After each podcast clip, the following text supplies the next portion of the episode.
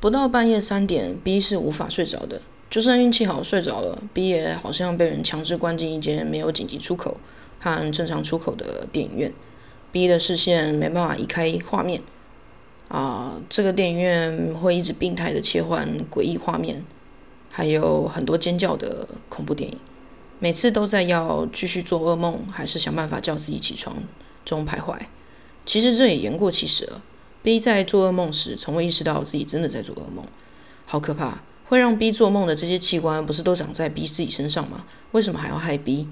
就算是需要宿主的怪物，也不会杀了自己的宿主啊！B 常常觉得电影看着看着，就会发现自己其实就在电影里面，不小心在阳明山上杀了人。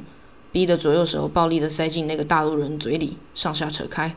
他的上颚跟下颚被 B 强制掰开，他双手激烈挣扎，B 气喘吁吁，但主要是因为很生气，不是因为费力。梦里的 B，他的动作很迟缓，但他挣扎时间没有延迟。有的时候，B 则是被人连开数枪，肩膀、胸口、额头，B 双手交叉捂胸，慢动作闭眼导入法柜骑兵黄色的棺材，B 拿生鱼片刀切。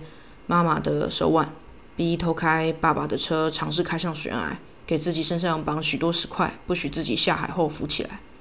才刚吃完桌上最讨厌的食材，准备要吃自己最喜欢的部分时，妈妈突然出现，跟 B 说：“不要再吃了。”在广场上抓了一只鸽子，它的翅膀在 B 过度用力的捕抓捕中骨折，B 大口啃咬它的脖子，羽毛、血到处都是。好，这样 B 还是在断糖，B 没有破戒。太好了太好了。